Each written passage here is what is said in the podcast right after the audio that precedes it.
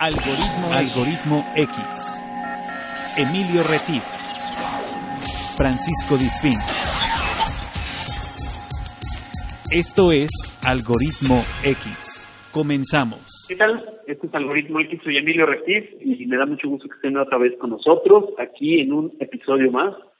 Un saludo, como siempre, a mi compañero de de, emprendimiento y de este viaje por la por el ciberespacio que es Paco Disfín. ¿Cómo estás, Paco? ¿Qué onda, Emilio? ¿Cómo estás? Pues aquí empezando otro algoritmo X en la versión podcast, en donde tendremos seguramente para todos ustedes un tema muy interesante. Ese tema, el tema de hoy me tiene, me tiene en, una encrucijada de dudas la verdad. Ah, pues ahí está. Por eso, eh, por eso ocurrió programar a nuestro invitado y a ver, platícanos, antes de presentar al invitado, ¿por qué estás con esta encrucijada de dudas? Porque yo tengo eh, pendiente una cita con, con mi este, médico dentista y la verdad es que con todo esto de la pandemia y de que te no salgas y que sí salgas y que todo esto, lo he estado posponiendo porque no sé cómo proceder en una pandemia para una cita con un dentista. Muy bien, pues justamente, justamente porque la misma duda que tienes tú la tenía yo y sé que la tienen muchos, en, no nada más en México, no nada más en Jalapa, desde donde transmitimos. En todos lados, claro. en todos lados, porque hay mucho ir y venir, que si usas la, el cubrebocas, que si no, que, si, el, el dentista se va a meter atrás del tapabocas, o cómo le vamos a hacer, no sé. Exactamente. Cabe adentro de mi boca, no sé. Es correcto. Entonces, hoy vamos a hablar, hoy te presentamos a nuestro invitado, vamos a hablar de muchas cosas, actividades preventivas, cómo se está incrementando las medidas de prevención, eh, todo este tipo de cosas, porque es una actividad donde la interacción dentista-paciente, paciente-dentista, paciente, paciente, la sala de espera, todo este tipo de claro, todo eso. ¿No? Sí, no, no, solo, es, no solo es la, la sentada en el dentista, que a mí la verdad es lo que menos me preocupa. La verdad es que yo he tenido siempre la gran fortuna y la gran ventaja de que disfruto el dentista y que este normalmente me duermo cuando estoy en el dentista. Este, siempre digo, pasa mucho que, que me duermo y me tienen que despertar porque porque me, me arrulla el taladrito y eso, entonces soy muy raro. Es lo bueno, de, es lo bueno que tú tienes dentadura completamente postiza, nada más los depositas en el vaso, ya te duermes y ya Los dejo a servicio y me voy. no, no, en serio, tengo un problema, yo sé que tengo un problema, pero apenas empiezo a oír el taladro, trabajar, y me da un sueño que me, me, me cuajo, pero de veras así de... O sea, ronco literal ronco. Muy bien. Ok. Bueno, antes de presentar a nuestro invitado, eh, vamos a invitarles a que nos sigan en nuestros perfiles en Facebook como Algoritmo X. Ahí pueden interactuar tanto con esta versión de podcast como la versión que tenemos para radio, que sale por Radio Más. Y pueden escuchar muchas veces las repeticiones y les hacemos algunas preguntas, etcétera, etcétera, ¿no? Y Así es. A la, avisos parroquiales. Avisos parroquiales, este, prebendas y todo esto. Y, y también tenemos el espacio de SoundCloud, en donde ya decías está lo de Radio Más, pero además ahí está el número uno de todos los podcasts de, de algoritmo. Entonces también por ahí, digo, además de que está en, el otro, en la otra plataforma, en SoundCloud también está. Si ustedes buscan entrando a la plataforma SoundCloud, algoritmo X, salimos, ahí salimos. Muy bien, perfecto. Entonces, vamos a presentar a nuestro amigo, que es cirujano dentista, el doctor Jorge Luis Trujillo Blasquez. Él es egresado de la Universidad Veracruzana em, y tiene una especialidad eh, del Centro Mexicano de Estomatología del Puerto Veracruz, una especialidad en cirugía bucal. Él es cirujano dentista, está basado en Jalapa. ¿Cómo estás, Jorge? Hola, ¿cómo están? ¿Qué dicen? Aquí andamos muy bien, muy bien. Mucho gusto, mucho gusto que estés con nosotros. para empezar? Aquí ya tiene Paco su pergamino de preguntas, que está acongojado del tipo. No, no, es que, es que lo estoy, lo estoy, lo, estoy, estoy haciéndome, ahora sí, estoy haciéndome güey desde marzo, desde antes, o sea, tengo, tengo esta, esta, eh, este, esta cuestión que quiero que me revisen, pero me da miedo.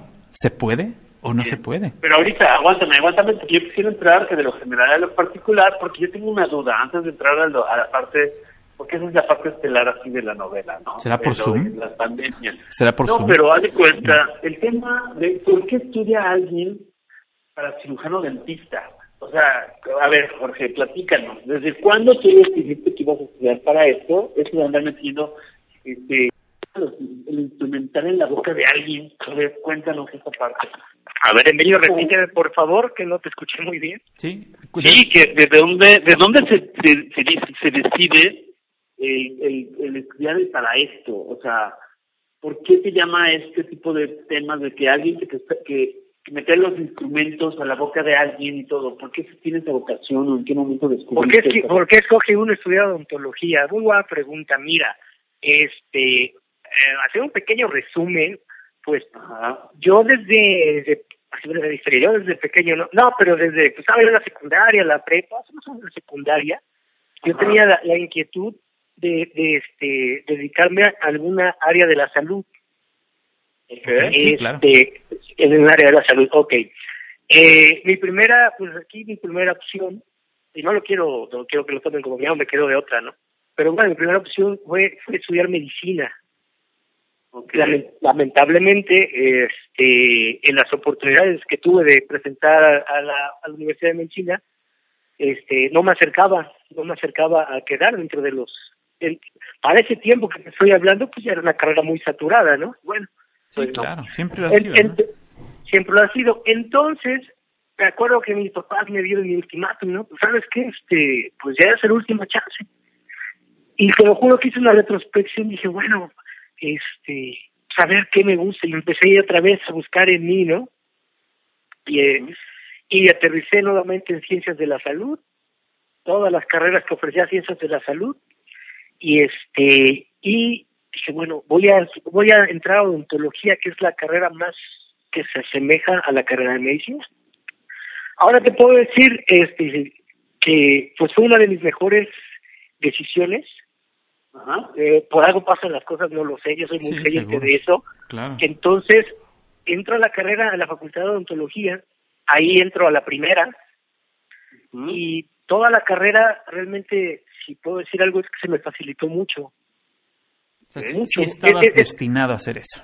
Yo creo, es una carrera que, bueno, aparte es muy, muy exigente porque aparte de lo teórico es lo práctico y tienes que ser, pues bueno, en las dos cosas, ¿no? Tienes que ser bueno para estudiar y tienes que ser bueno con, la, con las manos, con lo que vas a hacer. Entonces yo me doy cuenta de eso, que se me facilitan ambas cosas y pues de ahí me, y de ahí me encarrero, ¿no? Y ya desde entonces, este pues me, me, gustó, me gustó mucho, me gustó mucho lo que hacía, lo que se enfocaba cuando entra uno ya directo a las clínicas, este, que ya se vuelve uno más como dentista de a de veras, sí. empiezas, empiezas a agarrar como amor a ciertas a ciertas clínicas y es hacia donde empiezas a dirigir. Y por esa razón, este, soy odontólogo. Okay. Sí, o sea, sí lo tenías, ya lo traías en ti, simplemente no lo habías definido, tal vez, no habías definido que esa era tu profesión. Es correcto, sí, es correcto.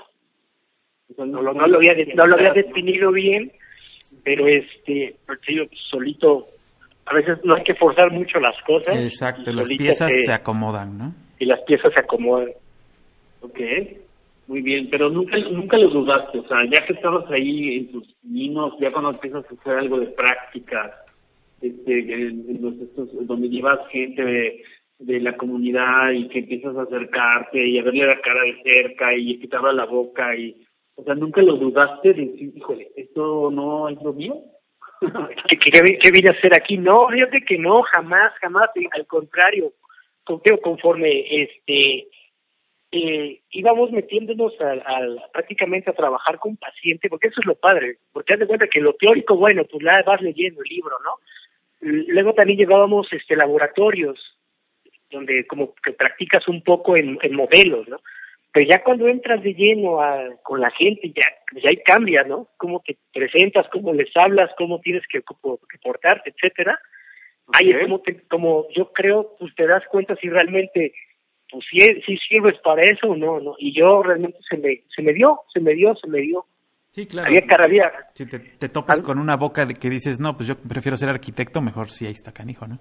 Pero ahí sí ya tú te diste cuenta que sí era lo tuyo, pues ya el camino se te fue abriendo fácilmente, ¿no?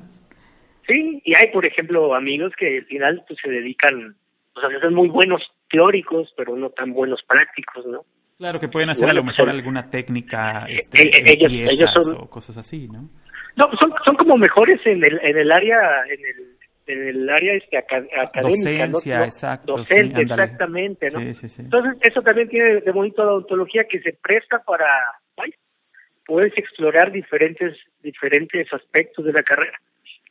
Yo lo, lo, a mí lo clínico es lo que me gusta, realmente es lo que me enfoco, este, cuando me, me, se me hace una una me siento a veces como detective cuando cuando llega un caso donde no no es común o, no le encuentras ni pies ni cabeza, e, eso es lo padre, porque empiezas a, investigar, a buscar, a buscar, a buscar. Entonces ahí sí te empiezas a meter más en el... A buscar una solución, la, claro. La solución y lo que es la odontología, ¿no? Y eso es lo que me, me agrada más. Okay. Oye, y platícame, o sea, ¿cuánto dura una carrera, más o menos? Una carrera de, de, de cirujano dentista, ¿dura cuatro o cinco años, más o menos?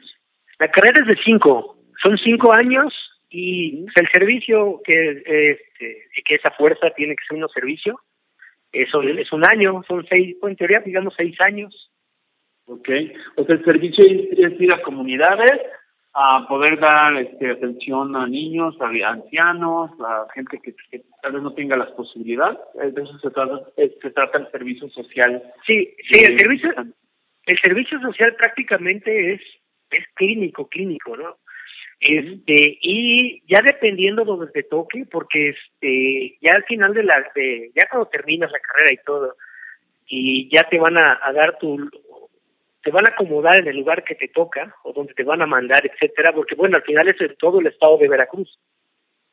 Entonces este entra seguro social y entra secretaría de salud y ahí pues yo no sé cómo le hagan su no sé su mecanismo ellos eh, ya tú acudes cuando te citan y ya te dicen, no, pues te toca en tal lugar o tienes que ir a tal lugar, tienes que ir a tal lugar. Y, o sea, tú llegas a una clínica, ¿no? Y regularmente vas a atender gente, pues, de un pues, un estatus medio medio bajo. Sí, que son servicios de salud, finalmente. que son exactamente, que son los servicios de salud. También es muy interesante el servicio social porque, este, porque bueno, ahí yo creo que aprendes mucho de la gente, ¿no? Es que, es que aprendes muchísimo. Eh, eh, créeme, o sea, todo, todo, todo, conforme vas brincando escalones, es una formación diferente. La universidad, por ejemplo, te, da las bases, ¿no? Ya tienes tus bases y, y, piensas honestamente que ya te las sabes de todas. No, ya sé todo. claro, sí. Ya estoy listo. Cuando sale uno al servicio, ah, te topas con pared. Sí, porque, dices, porque esto no lo vi en el libro. No, no, y al final, por ejemplo, en la universidad muchas veces llevamos como pacientes ideales, ¿no? Necesitamos tan, tantos trabajos de tal cosa. Entonces, pues muchas veces acudimos al papá, a la mamá, al hermano, al amigo, a los tíos. Y sacas la eh, chamba, digamos. ajá, a sacar la chamba. Pero aquí, pero ya en un servicio, el servicio social, pues llega gente que dice, bueno, ¿y aquí cómo armo el rompecabezas, no? Sí, sí. Porque no es como en los... Entonces, bueno, ahí entra la parte creativa que debe tener un odontólogo, porque pues tienes que buscar la solución instantánea prácticamente. O sea, no hay chance de decirle, pues déjame los dientes y regresa al rato, ¿no? claro. bueno, Paco, sí, Paco sí te puede dejar la dentadura. La dentadura, sí, sí, sí. Ah, bueno, hay, hay, hay casos, hay casos especiales.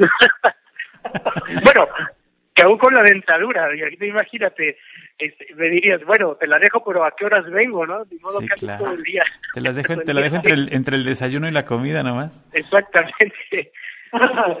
ok, oye, y dime una cosa, si en algún momento, cuando, además de tu vocación hacia las ciencias de la salud y todo, en algún momento tú reflexionaste y dijiste, oye, a ver, si soy eh, cirujano dentista y pongo mi consultorio, pues prácticamente pues toda la gente tiene que consumir ese tipo de servicios, el promedio, ¿no? Este, como que es un servicio que es de toda la vida. Y si yo me voy aclientando, dejo de tener jefes, trabajo como independiente, ¿Alguna vez pasó por tu mente esto o es nada más mi, historia? ¿Cómo, como de que, de, de, cómo vas proyectando a lo que quieres hacer? Sí, o sea, cuando tomas una decisión, hay, hay carreras que nunca te dicen, oye, ese es el tipo de carrera donde tú puedes ser tu propio jefe, pones tu consultorio, no tienes por qué estar trabajando para nadie, ¿no? Este, es un servicio que siempre se va a solicitar, de niños, de grandes, de adultos, de tercera edad, es como un servicio ah, toda la línea del tiempo. ¿Lo pensaste en algún momento o no? Mira, pues es que prácticamente como este como que es tu tirada. o sea, yo, yo creo que la tirada, no solo ahorita de, de, las generaciones nuevas, pero la, la mía, como que la tirada era montas tu consultorio, o sea, tengas tu consultorio particular y consigue un trabajo en una en una secretaría de gobierno, secretaría de salud, por ejemplo, o el seguro social, cosas así. Como que esa es la tirada de todos o de la gran mayoría, yo creo. Este los servicios de salud como que es muy común que el doctor tenga la praxis este privada y tenga la parte de atender dentro de un hospital de la Secretaría de Salud por las mañanas o por las tardes, que digamos que es así como la parte fija, en donde siempre va a tener chamba, pero la parte privada es la que realmente le deja el dinero. Esa es la, esa es la ¿no? Exactamente. Lo que sí en la, en la escuela, bueno. Que no es nada fácil, claro. No, no, y que, y que no te lo dicen porque, porque realmente, pues yo siento que habría unas materias que metieran la universidad para para desarrollar no solo lo, lo, lo, académico, ¿no? Sino de cómo, cómo, cómo poner un negocio, cómo poner una empresa. Sí, ¿verdad? Haría falta. Sí, sí, definitivamente. Cómo llevar tu contabilidad, cómo tener, este, no sé, cómo, cómo montar, este, cómo, cómo trabajar con una secretaria, cómo tener, este, un sistema de citas, ese tipo de cosas, ¿no? Es correcto, sí, eso no lo aprendes. lo vas aprendiendo al paso, más bien. Lo vas aprendiendo a, a, a y, realmente lo, lo, lo, vas aprendiendo a, a tropezones, porque cuando sales y dices, bueno, viene, viene la parte donde dices, bueno, ya voy a salir, voy a poner mi consultorio y voy a trabajar y ya súper bien, ¿no? Pues no, si tienes pues el chance que te, que, que, te pongan tu consultorio, bueno, pues eso es un, pues una ayuda, ¿no? Si no tienes el chance y lo tienes que pedalear para ponerlo, bueno, ahí, ahí empieza.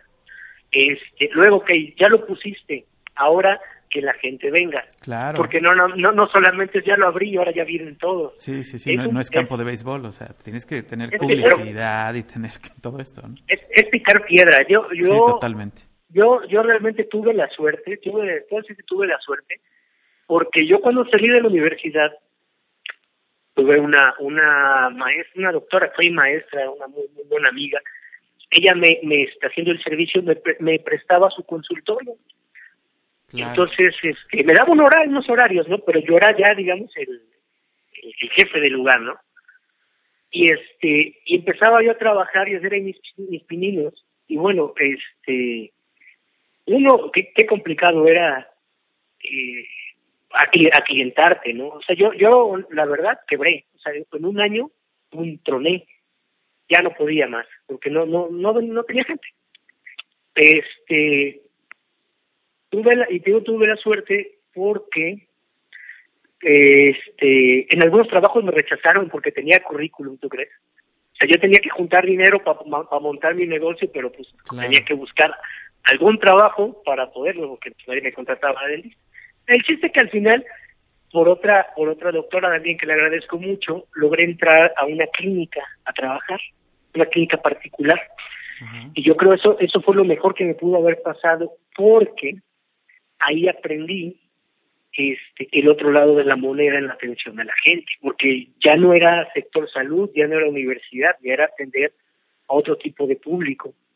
Claro. Entonces, y aparte, las, pues vamos a llamar mañas, no esté bien dicho, pero los tips que la que la doctora de este me daba, ¿no? Porque te digo, había muchas cosas que no las hice en la universidad o tenía la idea, pero acá era a ver, esto es así, aprende, ¿no? Entonces, haz de cuenta que, que prácticamente me eché otros años de aprendizaje, prácticamente. Sí, pues sí. Entonces, cuando ya despego a poner mi consultorio, bueno, pues ya traigo unas bases más sólidas, ya una confianza mejor en mí, nada que ver como el, el primer, la primera vez que trabajé por mi cuenta. Y bueno, y de ahí y, de ahí eso pues ya fue el trampolín para buscar lo que yo creo es lo que me estaba preguntando Emilio, para para para irse a lo que todo mundo buscamos, que es independizarte y montar tu propio tu propio negocio. Porque además es, caro, ¿no? Perdón, sí, es lo que te iba a preguntar, más o menos cuánto tienes que invertir así en básico para arrancar un consultorio. Vamos a suponer que ya deja todo el, local, lo que es la silla y todo ese tipo de cosas. Mira, yo cuando cuando inicié aquí, yo mi, mi idea era juntar el dinero y empecé a abrirlo, pero por una u otra nunca lo juntaba completo. Entonces un día lo tuve que poner las pilas y dije, bueno, ¿cuál, ¿con cuánto tengo? Y voy a empezar por parte, a comprar cosas por partes. Y así es como lo fui haciendo. Iba yo apuntando, perdí la cuenta, pero yo le calculo que me tuve que haber gastado, no, sé, unos 150 o 200 mil pesos. más o menos, en, montarlo. Y, y, y austero, vaya. Ahorita, Para iniciar, digamos a los años que llevo, pues, muchos aparatos los he mejorado, ¿no? Ya, ya los voy cambiando. Pero de inicio, pues digamos que buscaba uno lo, lo funcional, ¿no? Lo que me funcionara para empezar a, arrancar, vaya. Claro. Oye, Jorge, volviendo al tipo de materias, y eso por eso quise propiciar esta charla, porque la inquietud que manifestó Paco, que yo tenía en su momento, y que mucha gente nos la ha expresado, el, hecho de la pandemia, pero yo me quiero ir un poco atrás. Es decir, yo lo que observaba contigo, porque además tengo el gusto de que me atiendas, yo creo que lo que observaba contigo es que siempre eras muy precavido antes de la pandemia. O sea, todos los, protocolos, si se llama así, o todas las medidas de usar unos, eh, pues no goggles, sino unos lentes, usar una, este, toda la parte de, de cuidado, de protección, usar guantes, todo ese tipo de cosas este, yo no sé si esa, este, tipo de materias las llevas o las llevabas cuando tú estudiaste por ser sumamente riesgosa la actividad del dentista antes y después de la pandemia. Sí, la, siempre, bueno, la, la odontología es una actividad de, de alto riesgo, siempre ha estado catalogada así. De hecho, hasta donde yo recuerdo, tengo entendido, yo no puedo ser un donador de sangre por la, por la actividad. claro. Por la actividad, este, en sí, no, o sea, no existe, no hay una materia propia así en la universidad que, se dedique a hablar del tema, ¿no? E, es como sobre, vas entrando a las clínicas y te va, y vas, y vas siempre tocándose el tema de los, de los, de las medidas de prevención. Este, eh, de eso que estamos hasta platicando, eh, comentaba que bueno, que al final en, en los, en, la odontología, y me atrevo a decir solo en la odontología, porque pues, este, siempre, siempre, siempre el, principio era al, al paciente que vayas a tratar, no importando que sea tu mamá, tu papá, tu hermano, tu tío, quien sea, o sea, quien sea, quien sea, se debe tratar como un infecto contagioso. Sí, claro. Entonces, por eso esas medidas siempre en el área dental se han, se han aplicado. Que bueno, digamos, son, voy a, yo que son un poco nuevas, ¿no? No, no llevan tanto tiempo. Si tienen su tiempo, pero no es tanto. Yo recuerdo, ejemplo. yo recuerdo que se daban mucho las, las recomendaciones estas por ahí de los años 80 cuando empieza lo del SIDA. Con lo del SIDA. Iba yo a entrar en ese punto. Fíjate que yo cuando era niño, yo iba al dentista con un tío y yo recuerdo, me acuerdo mucho del olor de sus manos porque no usaban guantes. Es correcto, sí, totalmente. Se, se, lavaban las manos, le olían a jabón, pero se trabajaban así. Sí, sí, sí. Las, las, las enfermedades, o lo, o sea, lo que digo, siempre han existido, esa es la verdad, ¿no? Nada más que pues tal vez no se tomaba esas medidas de prevención. Con el VIH se hace un boom. Sí, totalmente. Y se, y se empieza a tomar más, más en cuenta esos aspectos de, de los de los cuidados que debes tener al atender a una persona. Y los cuidados son mutuos o sea, no es de que yo me protejo porque me vaya a contaminar el paciente. No, claro, sí, sí. No, yo, yo puedo contaminarlo a él. O sea, son las, las barreras de protección es para, protegernos ambos, que viene a ser lo mismo el cubrebocas ahorita, que algunos no se lo ponen. Exactamente. O sea, el, por ejemplo, voy a poner un ejemplo, vas a la tienda y ves que luego se te pega alguien, ¿no? Y pues no guarda su distancia. Es de que se te pega, no sabe de dónde vengo, de dónde trabajé, con quién trabajé. Claro. claro. Entonces, e, eso estaría padre que la gente lo entienda, que cuando alguien te dice, oye, haz un poquito para atrás, no es, no es por grosero, ¿no? O sea, yo puedo venir de trabajar con alguien que tuvo el COVID, yo no lo sé y lo llevo impregnado en mi ropa. y se lo puedo contar, y se lo puedo pasar. Es una, cosa de dos siempre, ¿no? Es una cosa de dos, exactamente. Y además es como un efecto dominó también, porque además una cosa es que tú puedes estar en tu consultorio con toda tu asepsia y toda tu limpieza, tu ropa, los guantes, pero además el instrumental, el instrumental que yo siempre he visto, se lo pone como en, como en un hornito de microondas, ¿no? A alta temperatura, no se puede hacer procedimiento, que, y que además lo limpian, ¿no? Este, ¿Cuál, ¿Cuál es el protocolo que sigue? Y que siempre has seguido y que tal vez ahora vas a poner más cuidado o estás poniendo más cuidado, lo limpian, lo dejan remojando en una cosita como azul, como en un líquido azul, ¿no? Sí, mira. Es fabuloso, Emil, es fabuloso. Es fabuloso. lleva, lleva, lleva tres pasos. Este, uno es este, el material, el instrumental que se utiliza, bueno, se mete un, se mete un líquido, un líquido desinfectante que se deja por un tiempo. Este, hay algunas hasta como, se me fue el nombre, pero haz de cuenta que fueran como unos recipientes que emiten vibraciones, se me fue el, se me fue el nombre. Pero bueno, para desprender las películas o todo lo que queda adherido, ¿no? Después de eso, después de eso se pasa, lo pasa a lavar, detergente, vaya. Lo lavas, lo, lo tienes que secar, se, lo secas bien para que no se oxide, y de ahí se mete a unas bolsas se empaqueta. Y se lleva al área de esterilizado. Esos son los tres pasos que se deben llevar en, el, en los materiales instrumental y, algunos otros tipos de plásticos. Son autoclavables. Y otros son, desechables. Otras cosas que se utilizan son desechables. Sí, regularmente lo desechable este, siempre es eh, eyectores, como que saca la saliva, vasos, guantes, cubrebocas, gorros quirúrgicos desechables, batas. Eso es que este, ah, este, jeringa no, la aguja. La aguja, claro, sí. La aguja. Las jeringas son metálicas, son de, acero inoxidable. Ah, son como de las de mi abuelita, ¿no? Esos, este... Esas eran de vidrio, Emilio, no manches. Esas eran de, vidrio. Y se hervían. y, nada más las se Ponían a hervir, Se ponían a hervir hasta las, hasta las agujas. Mira, mira cómo ha evolucionado. En la misma olla de la leche hervían las agujas y las jeringas y nadie se murió. O sea, digo, bueno, sí se morían, pero de otra cosa. Pues sí.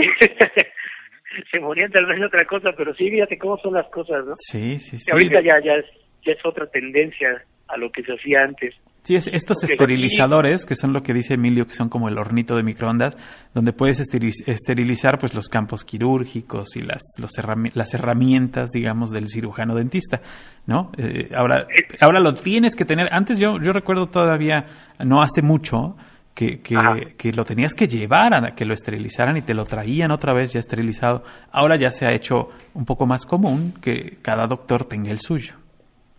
Mira, antes ocupaba mucho el calor seco. Hay dos tipos de esterilización, el este, vapor y seco. El seco es el del horno de microondas que dice Emilio. Ajá.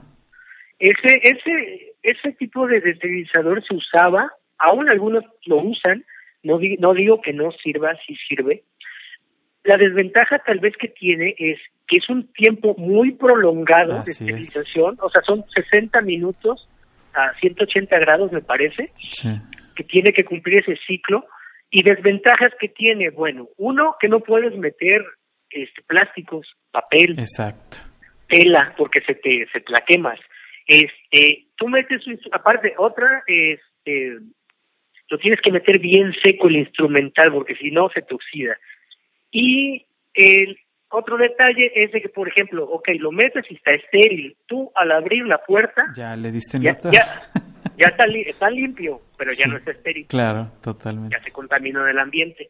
Entonces se han venido, digamos, desechando y cambiando por otro tipo de, de, aparato que se llaman autoclaves, que ya son este ah, de vapor. Ajá. Funciona como... Haz cuenta que es una olla presto, una olla de esas para hacer los frijoles. Una olla express, exacto un olla express exactamente, que los tiempos de esterilización son más cortos.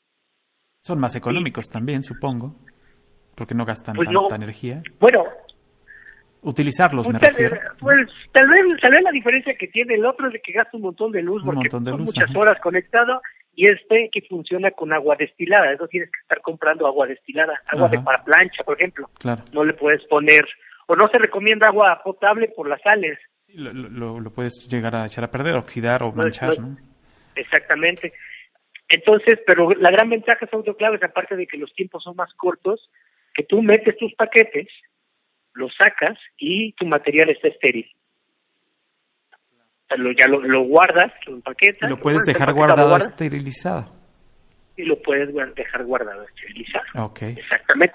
Y mientras el paquete no se abra, es una garantía Sigue que, esterilizado, está estéril. Sí, puedes tener como, como eh, eh, en previo varios paquetes por si te llegan muchos clientes, ¿no? Este, Exactamente. Y no, no estar trabajando todo el tiempo esterilizando. Ahora, el, el, el autoclave, pues antes eran muy caros. Yo creo que por eso, pues muchos, se, yo, yo inicié con un calor seco, es la verdad. Este, pero ahorita, pues es, es fácil hacerse de, de aparatos de ese tipo, entonces, pues también la sugerencia es ideal que el consultorio donde acudan tenga un autoclave. Ya cuente con el autoclave. Claro. Ahora, eso ya lo venías haciendo tú antes de la de la de la pandemia. El autoclave, sí. Eh, has, has incrementado tu nivel de seguridad de esterilización. Estamos hablando de instrumental y todo ese tipo de cosas. Toda la limpieza entre un paciente y el otro. Eh, pues también incluye limpiar la, la, silla, este, todo el, dispositorio este para enjuagarse, todo ese tipo de cosas cuál ha sido el cambio de antes de la pandemia y durante y después de la... Bueno, ahorita que seguimos en semáforo. que seguimos. Tú ya la acabaste igual que, la, eh, que AMLO, ¿va? Ya, ya se te acabó. ya la domamos, ya, la, domaste, ya, ya planaste la curva, Pero ¿cuál ha sido el cambio en su protocolo de, seguridad de todo Mira, con respecto al, a lo que es el consultorio, el protocolo sigue siendo el mismo, por lo que te estaba, les contaba yo de inicio, este, de cómo se trata al paciente, ¿no? Importando que en teoría esté sano, ¿no? O sea, todos está, todos están enfermos prácticamente. Entonces los protocolos siguen siendo los mismos. Yo yo soy muy este, yo soy fan de las salas de espera sin que no me gustan que tengan mucha gente. Este, siempre me ha gustado que que cómo se llama que mientras está uno atendiéndose el otro no está esperando no o sea no, no exactamente y, y, el que llega entra y así no entonces pues yo siempre he manejado como como los como esos tiempos pues no es nuevo para mí porque ya lo como que ya lo había manejado sin querer queriendo no de no tener gente amontonada afuera.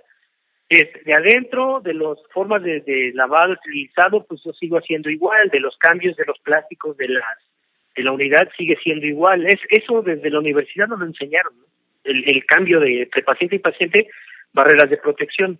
Tal vez lo que sí este, eh, me enfoqué un poco más, y eso fue por porque luego uno se vuelve muy confiado, fue en el cuidado personal, mío. Este, lo ideal, pues obviamente es siempre usar patas de manga larga, este, gorros, caretas, lentes, etcétera. Entonces, muchas veces, por flojo y confiado, dejaba yo de usar los lentes.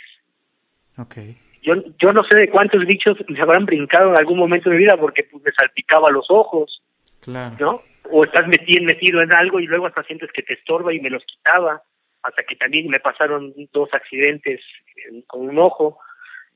Este, entonces, ahorita con esto, lo que retomé fue esas barreras que me habían enseñado, volverlas a usar como antes, ¿no?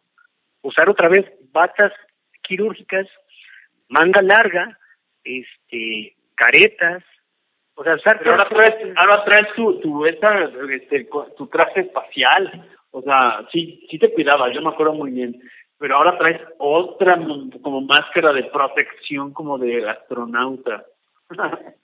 sí, la, la, la careta Así es. Usaba, yo luego unas, unas caretas que te venden en los, donde compramos los materiales y son muy parecidas a las de acetato que están vendiendo ahorita. Pero, pero, este, conseguí otras donde es, pues realmente te protege hasta las orejas. Está muy buena esa, te protege muy bien.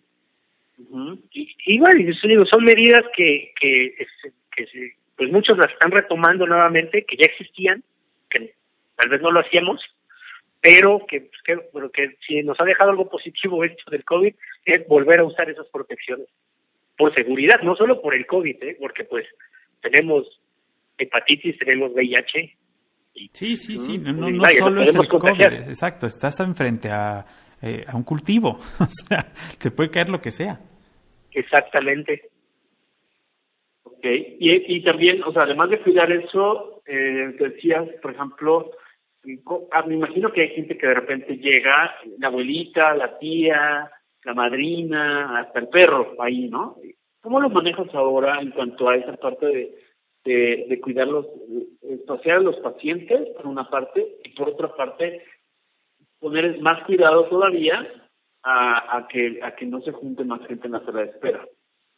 Mira, para que no se esté juntando la gente, lo que estoy haciendo es, después, o sea, calculo tiempos y doy una, unos doy 30 minutos de, como de break, de espacio. En lo que yo hago cambios, limpio, etcétera, ¿no? Para ya cuando llega la otra persona, ya el lugar otra vez está listo. Este, el número de pacientes o el número de citas, pues ahorita sí estoy dando, eh, estoy de hecho trabajando pocos pacientes en los turnos.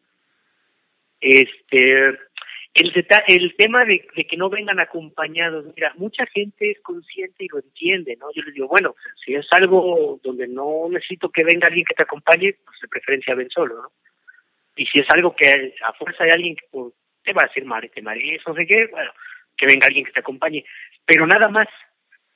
Pero algunas personas como que no lo captan o como que no, no sé, y pues sí, a veces sí sigue llegando más personas el decirle, ¿sabes qué? ¿Por qué vienen tantos? Pues no, no, no, no, no se los digo, ¿no? Una sartén con chile, si le empiezas a, empiezas a asar chile ahí en la sala de espera, yo creo que sí se van. Cuando, cuando es la pica de una escoba atrás de la puerta. No, pero cuando este, cuando si, así de una cita, etcétera, bueno, pues yo realmente les pregunto, ¿no? Estás enfermo, estuviste enfermo, etcétera, ya este, y de eso de preferencia, bueno, acude solo o una persona si es necesario que te acompañe, nada más. Sí, más bien, pues, más bien es, dar la recomendación y pues esperar que la entiendan, ¿no? Exactamente, y esperar que la entiendan. Porque si me ha tocado que pues venía una persona una cosa y sí traía la sala, la sala llena, ¿no? Pero solo estaba atendiendo a una persona. Y pues, pues yo no sé, ¿no? como que no tiene caso, ¿no? Tantas, tantas personas en un lugar. Sí, no, y, es complicado, como tú lo dices, hay personas que a la fecha, después de cuatro meses de estar haciendo lo mismo, lo mismo, lo mismo, siguen sin creer que exista. Sí, sí, fíjate que sí, es, este, es increíble que, que siga habiendo esa, esa desidia de la gente. Ya, ya la mayoría como que ya le va cayendo el 20, pero sí todavía hay gente que piensa que, es mentira.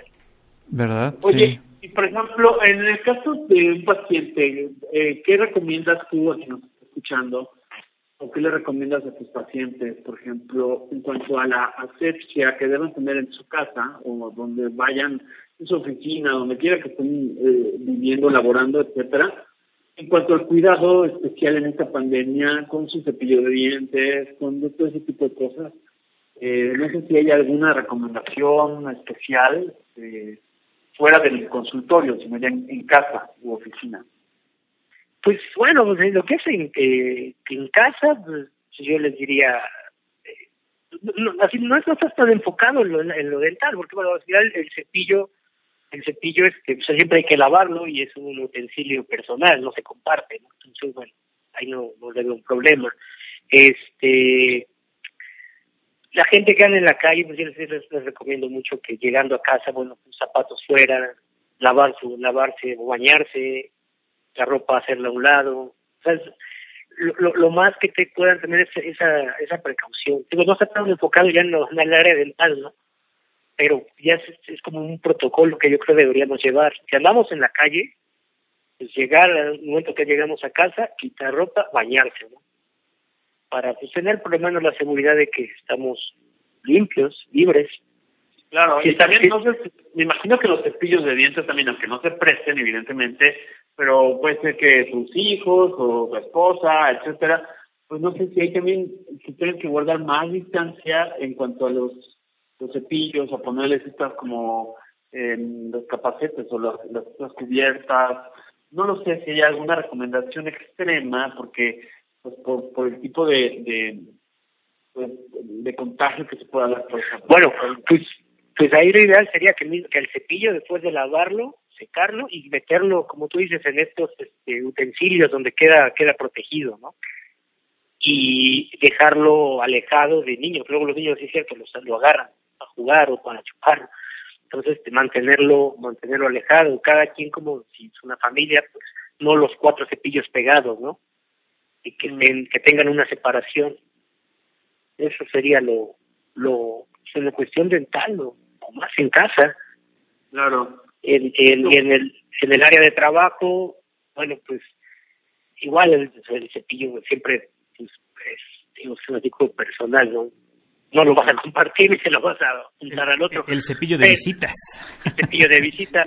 sí, no, pero ahí, por ejemplo, yo siempre les digo a los pacientes que, este, que pues, tengan su precaución sus manos, que, que no se agarren ojos, nariz, boca, porque las manos las ponemos en todos lados. Imagínate que tú, échate, échate pintura y esa pintura trata de no embarrar nada, no en entonces, porque donde embarres vas a pintar, ¿no? Entonces, pues digo, más imagínate eso, imagínate que tus manos todo lo que tocan lo manchan. Así es. y no solo es el COVID, es todo lo que puedes tocar en la calle. Todo. Te subes a un camión y este agarras un barandal en el súper, agarras un carrito. Tú no sabes cuántas manos han pasado por ahí y que tocaron antes. Es correcto. Sí, es correcto. No solo que no le lave los dientes a los perros con su cepillo de dientes, no va a decir que les dé algo a los pobres a los perros. pobres perros, imagínate. ¿No? Oye, este, no, pero Paco tenía muchas preguntas. O sea, Paco que no quiero ir dentista. O sea, ¿qué onda con Paco? A ver, ¿qué es? Porque digo, ya hablamos que sí, y eso es muy, muy cierto. Yo también lo he visto desde, tiene ya muchos años, que tú bien lo comentabas, cuando yo era niño, el, sentías la mano del dentista en la boca, así de simple. No había guantes, no había, a lo mejor alguno que otro dentista se ponía cubreboca, pero eran pocos los que lo hacían eh, ya poco a poco, eh, sobre todo los, los odontopediatras, los veías un poquito más protegidos.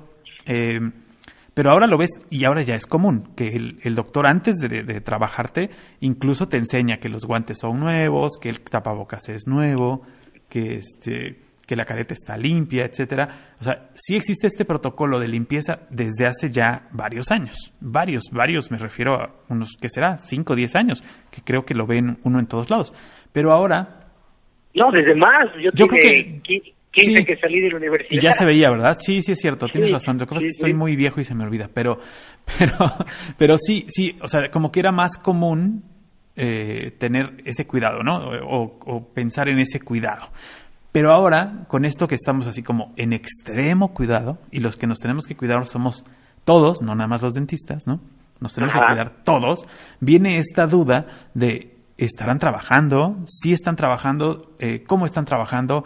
Eh, y ahora que nos lo explicas, que pues son citas un poco más espaciadas, que no haya ese contacto entre clientes, entre pacientes, eh, entre acompañantes y, ya de por sí, eh, por ejemplo, la dentista de mis hijos siempre es así como que no vengan muchos, ¿no? O sea, que vengan a su hora y no estén esperando. Eh, y, tiene como, yo creo, desde hace un par de años, o tal vez un año, cuando fue estuvo muy fuerte el brote de influenza, que, al ser odontopediatra tenía juguetes en, el, en la sala de espera y los quitó, de plano ya no están y ya no había así como que cosas donde los niños pudieran entretenerse, ¿no? Porque bueno, pues había que protegerse un poquito más. Pero a ver, ahí va la pregunta. Yo voy a hacer una cita contigo, ¿qué tengo que hacer o cómo voy a ir a tu consultorio? ¿Va a ser una llegada normal? ¿Va a ser una cita normal? O sea, ¿el paciente tiene que hacer algo extra para ir al dentista ahorita en estos momentos?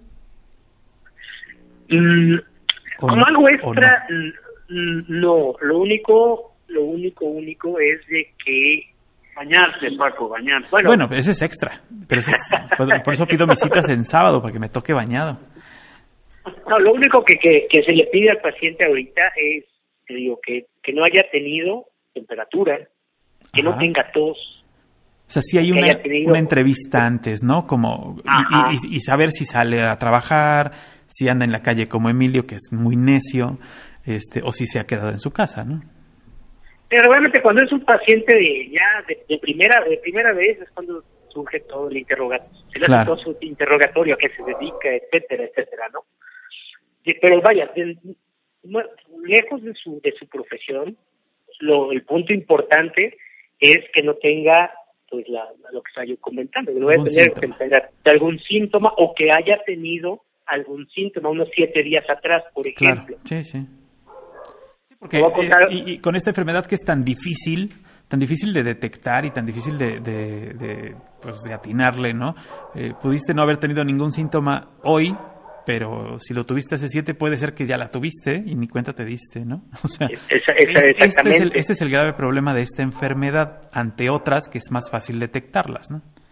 Ahora, la posición, esa es con respecto al paciente, ahora la posición del odontólogo, este, aunque el paciente me diga, no, pues yo estoy muy sano, estoy muy esto, estoy muy el otro, no vas a bajar yo me, yo, yo me voy, exactamente, yo me protejo como si tuviera todo. Claro. Totalmente. Eso no, eso, eso no, no, no, porque muchas veces, la verdad, la gente, con el fin de que los atiendas, no te dicen muchas cosas. Sí, totalmente. Muchas cosas. Entonces, pues no puedes bajar la guardia. Sí, tú, tú digamos, como lo dijiste al principio, no importando que sea mi mamá, mi papá, mis hermanos, que yo sepa que están sanos, que sé que se lavan los dientes, que sé que no tienen ninguna enfermedad, los tengo que tratar como un punto de infección, punto es exactamente. Y este, eso, es, lo que tiene, lo que tenemos nosotros como pacientes que entender que, que, el médico está listo para atender incluso en situaciones como esta. Exactamente. Sí, ahorita yo veo todos mis colegas que este, están, están tomando esas, o sea, están listos para atender a la gente, porque por el final el servicio dental, el médico y odontológico, pues son servicios que no se pueden parar, porque en cualquier momento te pasa algo, siempre, ¿no? Entonces, este, que la gente tenga la confianza de que puede acudir a, con su odontólogo y las medidas se están tomando. Aquí es una medida de dos. O sea, no solamente yo las medidas que voy a tomar, sino tú también paciente, vaya. Si tienes algo, pues dilo, o evita, ajá, avisa. Estás, dándole prioridad, estás dándole prioridad a algún tipo de procedimiento, es decir, si voy a tener, bueno, vas a atender tres, cuatro pacientes al día, dos pacientes al día, eh, como una medida de prevención de no saturación y demás, y despejar el área, etcétera. Tú privilegias a alguien si es una profilaxis o es un procedimiento ya más delicado? O sea, ¿tú manejas ese, protocolo? Eh, pero, pero ¿en qué sentido? ¿En que le dé preferencia a una persona que a otra? Ajá, que tú digas, bueno, yo voy a la persona al tratamiento. Ah, estoy, atendiendo, estoy atendiendo dos, dos pacientes por día, tres pacientes por día, y resulta que alguien te hizo una cita de profilaxis, pero resulta que te llama alguien con una emergencia. O sea, ¿Tú cómo manejas esa situación para no saturarte y no arriesgar todo el proceso que hemos venido platicando?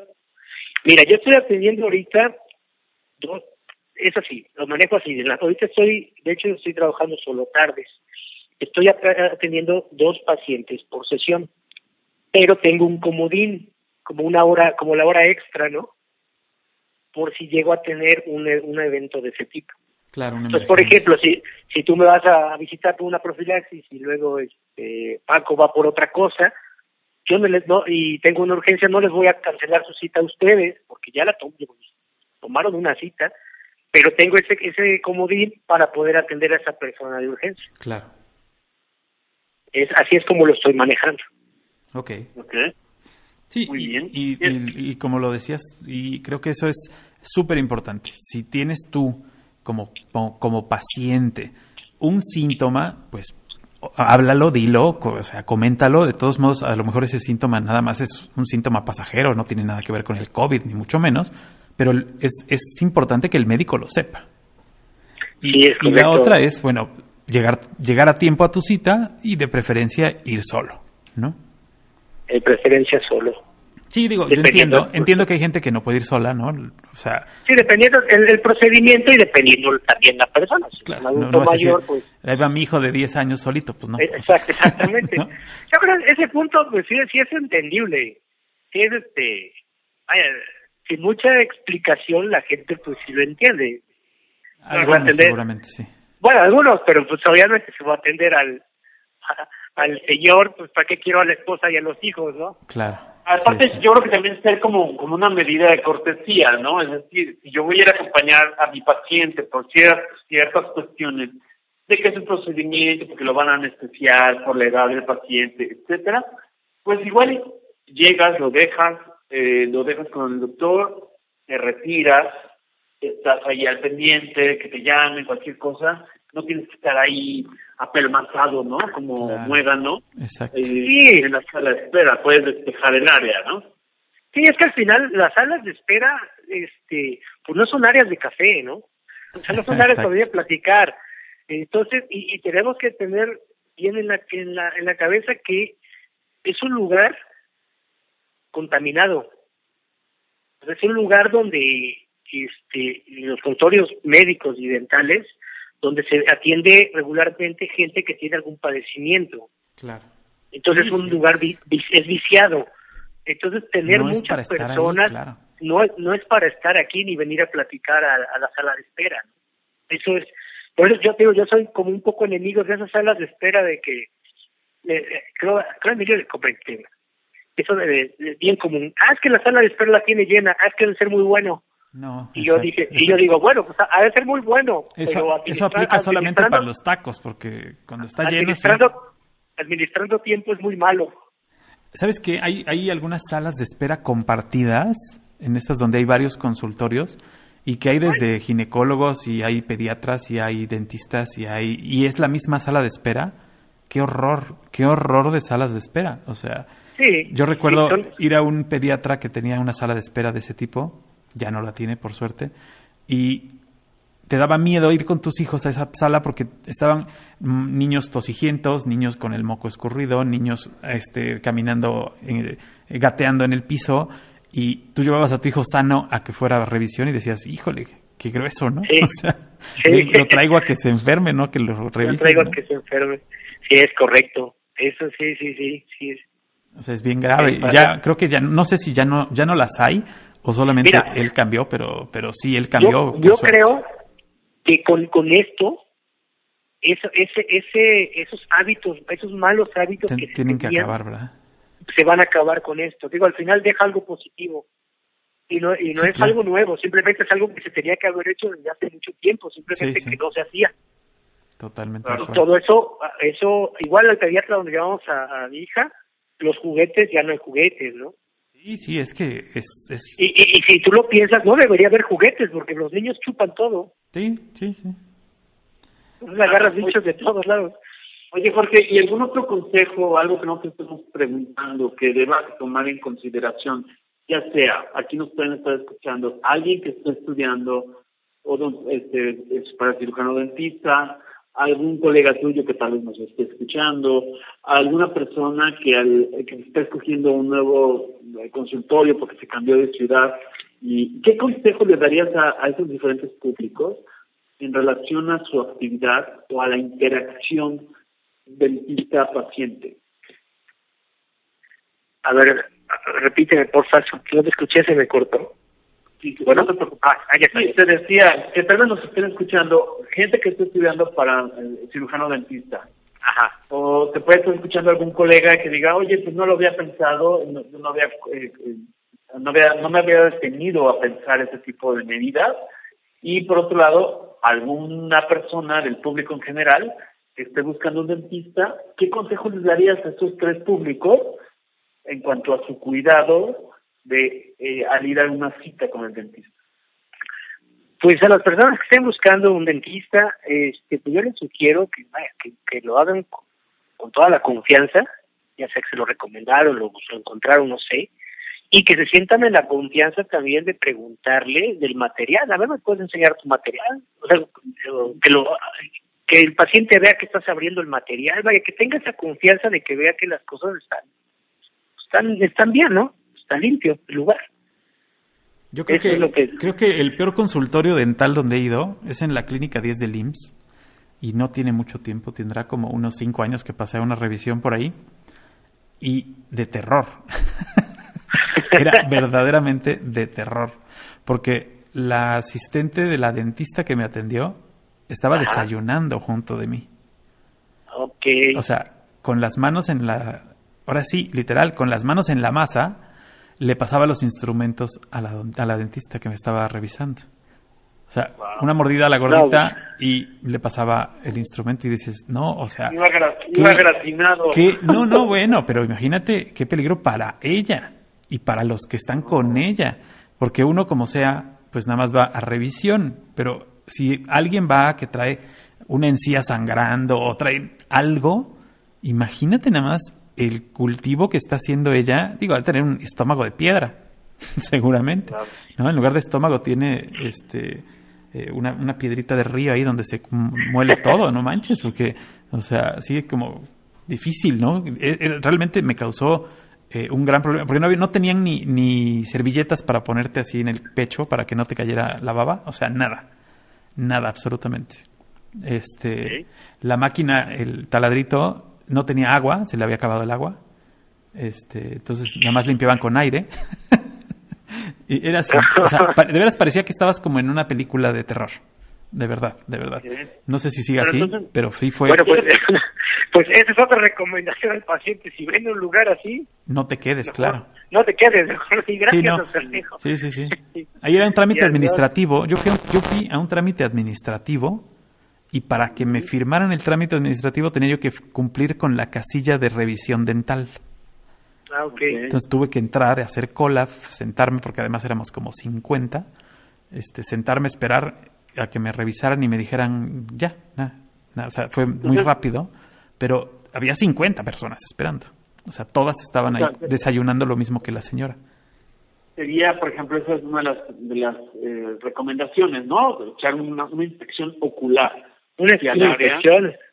Y, y, hacer ciertas preguntas también, porque así como el doctor te pregunta ciertas cosas para hacer tu expediente clínico, pues también tú puedes preguntar, como qué podría preguntar un, paciente que llega por primera vez con un, cirujano, que ya pasó la, no tiene garnachas, ¿no? Tiene la bata limpia.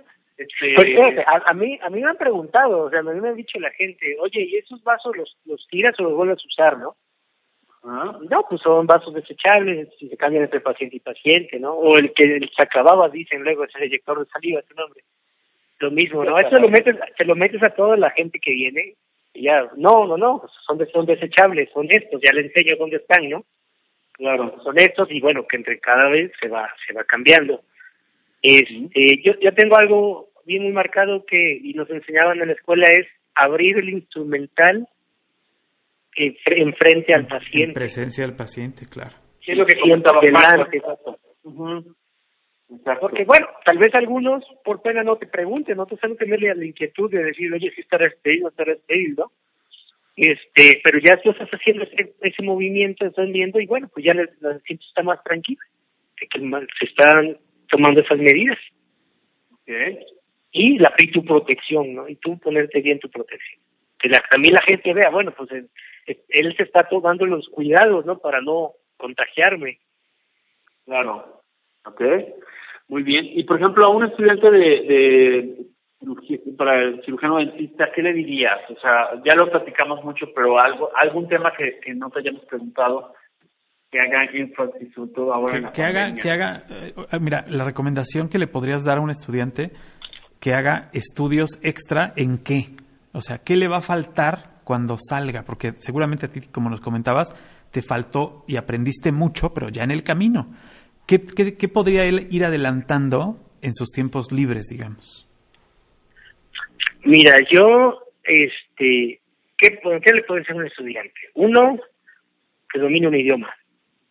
O si no lo domina, que, que aprenda a estudiar un idioma. Dos, que cuando ya ese, este, esté pensando, ya se va a salir de la escuela y bueno, voy a montar mi consultorio, etcétera, yo le sugeriría que se acerca algún dentista, algún conocido, algún, no sé, que, con el fin de aprender, que, que aprenda, que antes de entrar al ruedo, que primero se aprenda un poco más, dedique unos años a aprender en algún lugar, como yo lo hice, que luego me funcionó muy bien en una clínica, y después de eso, que se vuelve un poco más maduro en ese tema, adelante a, a abrir su propio negocio. Aventurarse de cero a abrir un consultorio, porque yo lo hice, es muy es muy difícil, es muy difícil captar pacientes, que, que la gente se ganarse la confianza de la gente, porque es eso, es ganarse la confianza. Entonces, digamos que tenemos como todavía un chance de unos años de ir aprendiendo más este para ya después desenvolvernos en lo nuestro. Claro, y me imagino también que actualizarse constantemente, ¿no? Ah, bueno. Así como en los 70 se usaban las amalgamas y después las resinas y después la no sé qué, y después va cambiando la tecnología. Ah, bueno, sí. ¿No? No, sí, ese, ese punto, ese punto yo creo va del, va de, de cajón, este, no, no puedes quedar en lo mismo. Ahorita vivimos una estamos en una época ya muy acelerada, todo es rápido, todo es muy rápido. Este, hay muchos, hay muchas oportunidades de, de, estudiar, ya no como antes, ahorita ya tenemos más chance de estudiar en línea, de ir a algún lugar, etcétera. Entonces, que siempre vayan actualizando un curso, un este, fuera de una especialidad, o sea, todo lo que sea aprender les va a funcionar en algún momento, en algún momento. Entonces, esta, esta carrera no, no te puedes quedar, quedar quieto.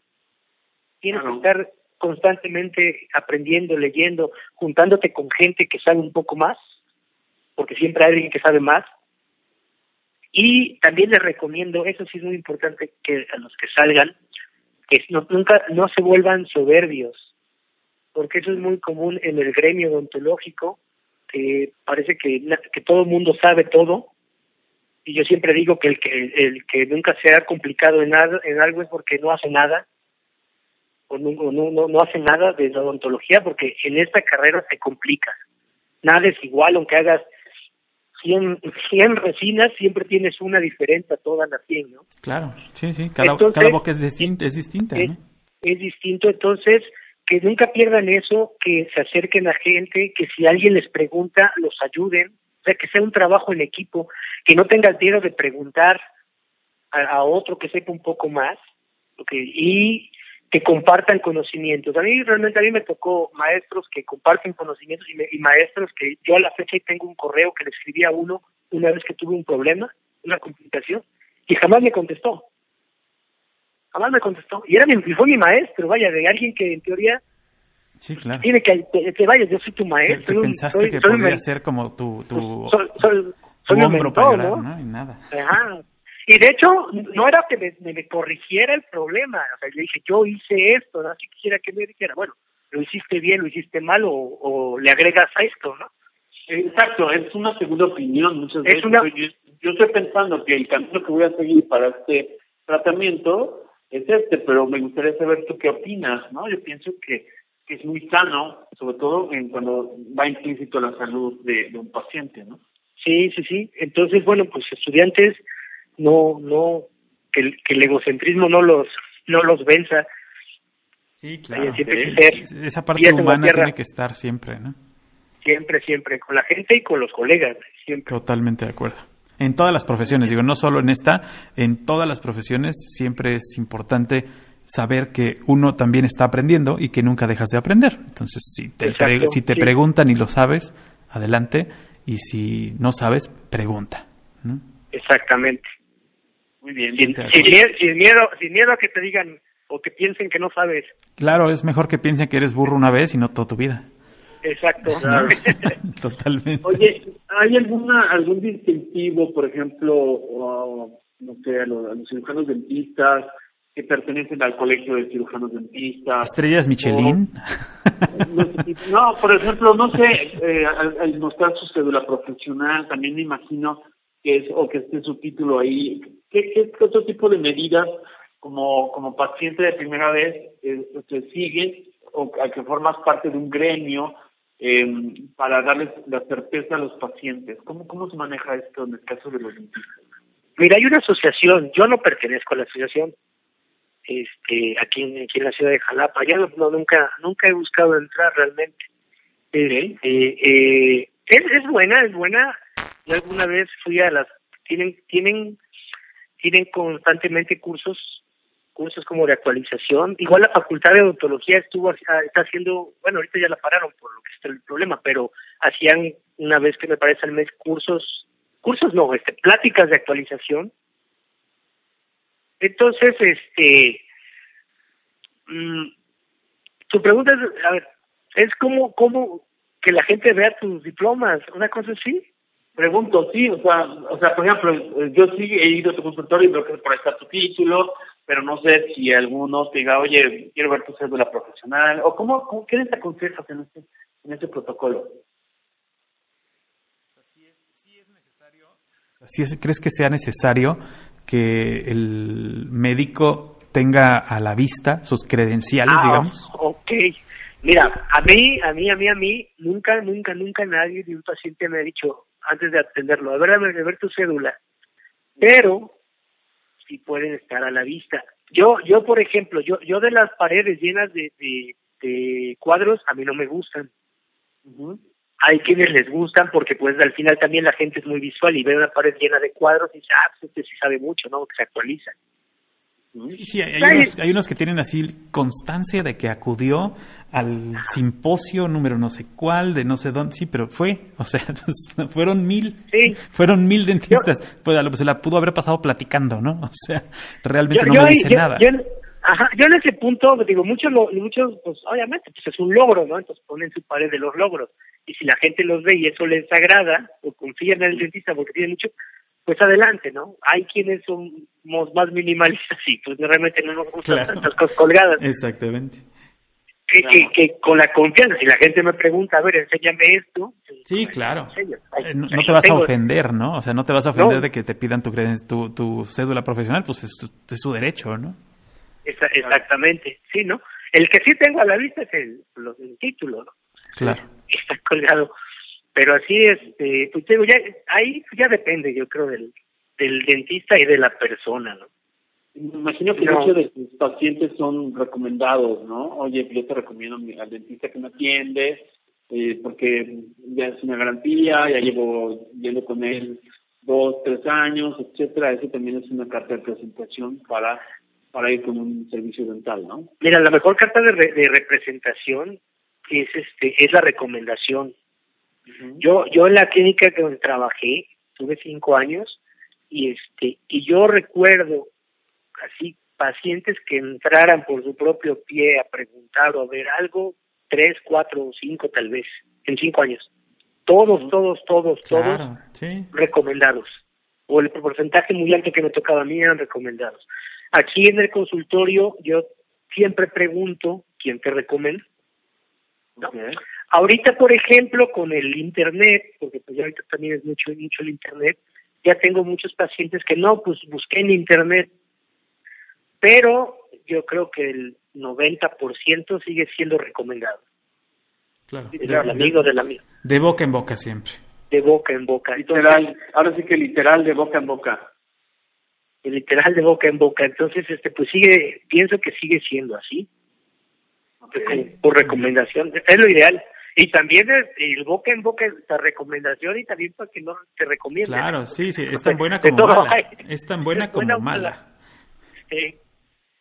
Pero Normalmente si tienes un amigo dentista o tienes un amigo médico, le dices, oye, fíjate que necesito, necesito un dentista. Y entre, ahora sí que entre, entre, este, entre tortilleras saben cómo va la masa, ¿no? Entonces, no, pues yo te recomiendo a este o te recomiendo a aquel, ¿no? Tienen, tienes como esa eh, esa, esa creo que siempre ha sido en, en el gremio médico la mejor forma de, conocer a un doctor, ¿no? Ajá, esto aquí, por ejemplo, que yo hay tratamientos que yo no hago y que el paciente los requiere y este y pues siempre es, o sea, yo les doy la opción, puedes buscar o yo te puedo recomendar a un amigo, ¿no? A un colega, ah, pues recomiéndeme. Claro. Y, y formé un equipo con unos de mis mejores amigos de la universidad cada quien en su consultorio, pero al final somos como un equipo de trabajo, ¿no? Y tenemos la confianza de decirnos las cosas realmente y hablarlo. Y que cada quien tiene su eh, especialidad.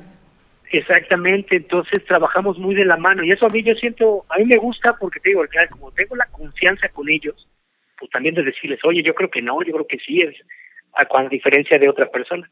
Entonces, así es como lo así es como lo voy moviendo. Igual ellos luego hacen algún tipo de tratamiento, no lo hacen, yo lo hago y ya paciente viene conmigo. Muy bien. ¿Alguna otra duda, don Francisco? No, pues creo que creo que sí. Este, lo, conveniente de ir al dentista. Me está animando a que me vaya yo a dormir ahí con él. Me está animando a que me vaya a echar una buena jeta ahí en, en su en su consultorio. Eh, ya ya a, pesar de la pandemia, porque sí, la verdad es que yo tenía esa esa gran duda de si están o no están y, como tienes y tienes toda la razón, son servicios que no pueden parar.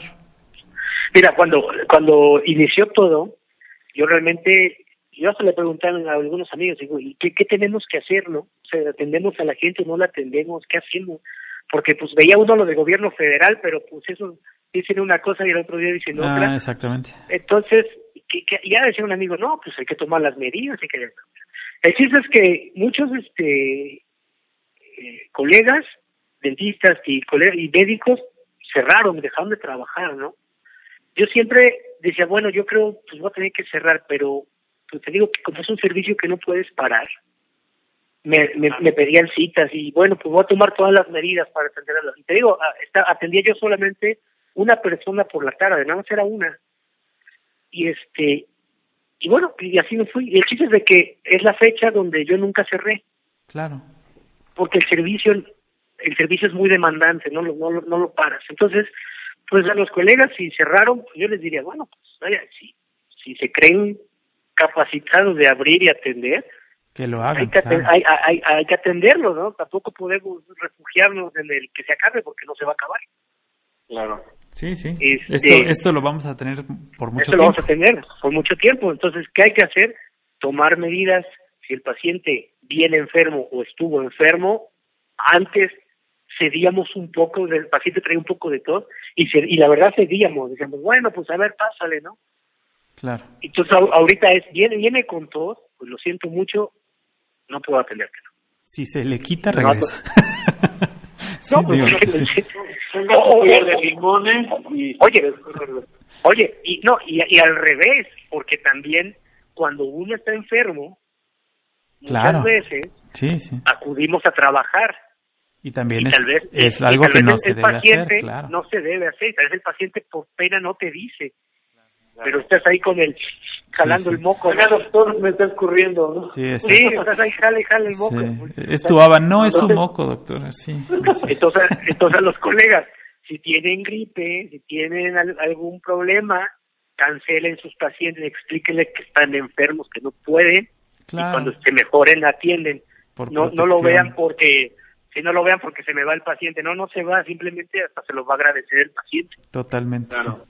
Es de ida y vuelta. Oye, por algún medio de contacto, no sé si te tengas como protocolo por seguridad, no, no das tus datos de contacto, solo por recomendación, o si deseas dar algún, algún correo electrónico. No, no, sí tengo, tengo este, tengo este WhatsApp, tengo una página en Facebook, tengo Instagram, este, venga, es, venga. Es, es, mi, mi medio de publicidad, pero digo, al final el boca en boca es el mejor, ¿no?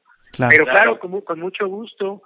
Miren, este, el, les paso mi WhatsApp es es este el teléfono es 2289 88 23 38 y en, en este permítame voy a, voy a ver mi, mi acordeón que no me acuerdo de mi Instagram. Sí no claro. Tú, tú nunca te revisas pues no Nunca me escribo para, para una cita. okay. Bueno, entonces, mientras Jorge busca sus usuarios, yo se lo recomiendo a mí, personalmente me atiende, y la verdad es que es una persona muy, muy, muy eh, profesional, muy cuidadoso, eh, entonces, pues yo les, yo lo recomiendo. Y estás, estás muy céntrico, ¿no, Jorge, además? Este, tengo mi, aquí está mi, mi Instagram, es C de Jorge Luis Trujillo Blázquez. Vaya, no hay pierde el nombre. Mira, antes tenía yo una página que le había puesto rehabilitación y cirugía bucal. Ajá. Pero un día dije, bueno, es que, por ejemplo, hay, luego tengo pacientes que donde trabajaba antes me siguieron o me perdieron la pista y nada más se acuerdan del nombre. Claro. Entonces, no, van a buscar eso, exacto. Tengo una paciente que de hecho me dice, no, y ponía yo Trujillo, y ponía yo Jorge, y ponía yo así, ¿no? y nada. Entonces cambié y puse odontología integral de Jorge Luis Trujillo Blasquez. Entonces, por el apellido, por el nombre, eh, Google te arroja mis datos. Entonces ya no hay pierde. Ok. Muy bien. ¿Y tu Instagram ya lo dijiste? Ah, mi Instagram es CD Jorge Luis Trujillo Blasquez. perfecto. Sí. Y mi, y mi Facebook es Odontología Integral Jorge Luis Trujillo Blasquez. Perfecto. No hay pierde. Perfecto. No, no, no hay pierde. Blasquez con B de bueno. Blasquez. Con B de bueno. Ajá, Ándale, Blasquez con B de bueno. Blasquez. Perfecto. Muy bien, perfecto. Jorge Luis, pues te quiero agradecer tu tiempo. No sé si quieras cerrar con algún mensaje para la comunidad, para los que te siguen, etcétera. Pues al público yo les diría que este a los especialmente a la gente que no cree, que piensa que es una mentira, este, no es mentira, sí existe, sí, sí hay gente, cada vez hay gente más cercana que se está muriendo, que se está enfermando, se está muriendo, este, que esto, aunque digan el gobierno federal que ya pronto se va a acabar, no se piensa, yo pienso que no existe una vacuna, no se va a acabar. Entonces, cuídense, no echen en saco roto las cosas, protéjanse, laven sus manos, pónganse protecciones cuando estén, no acudan a lugares concurridos, no hagan fiestas. Vaya, aquí, aquí, aquí, es un tema de que, de que, uh, en la calle? Aquí es un tema de que el, gobierno no nos va a cuidar. Así nos tenemos que cuidar Todos nosotros. Sí, sí. Y como lo decíamos al principio, como decíamos al principio, esto no es cosa de uno, es cosa de todos, cosa de dos siempre. Eh, cuídate tú para que se cuiden los demás. Eso, eso de que pasó aquí en Jalapa el 20 de noviembre, que había un cerco y la gente lo tiró. Claro. En Enríquez, en eh, pleno Enríquez. Al, gobierno no, no le interesa a la gente. Claro. Entonces, cuídense ustedes mismos. Mejor. Y, cuiden a su gente. Pero también cuiden los dientes y no dejen de ir al dentista. Exactamente. Bueno, eh, eso es, por supuesto. Cuídense también para, cuídense también para que las consultas sean más suaves. Y las mínimas. Más invasivas y las mínimas. Claro. Más, preventivo. Más preventivo. Ya verán que cuando lleguen con Jorge Luis les va a aparecer un astronauta con, con protección. Ahorita le acabo de mandar a Paco por WhatsApp ya vi la, foto. oye, toda la protección del astronauta. oye, y fíjate que la moda COVID está padre. Yo acabo de ver una máscara. y eso es como de gas. Está muy, está muy padre. Sí, sí, bueno, ha, ha dado oportunidad de hacer muchas, muchas cosas creativas también. Exactamente.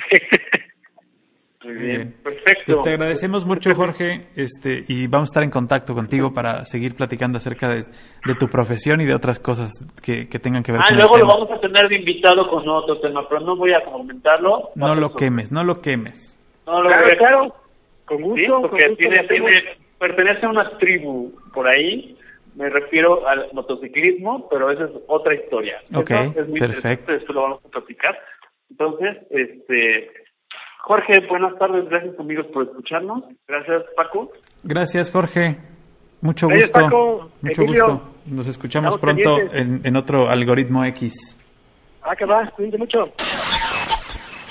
Algoritmo, algoritmo X. Emilio Retif. Francisco Disfín. Esto fue Algoritmo X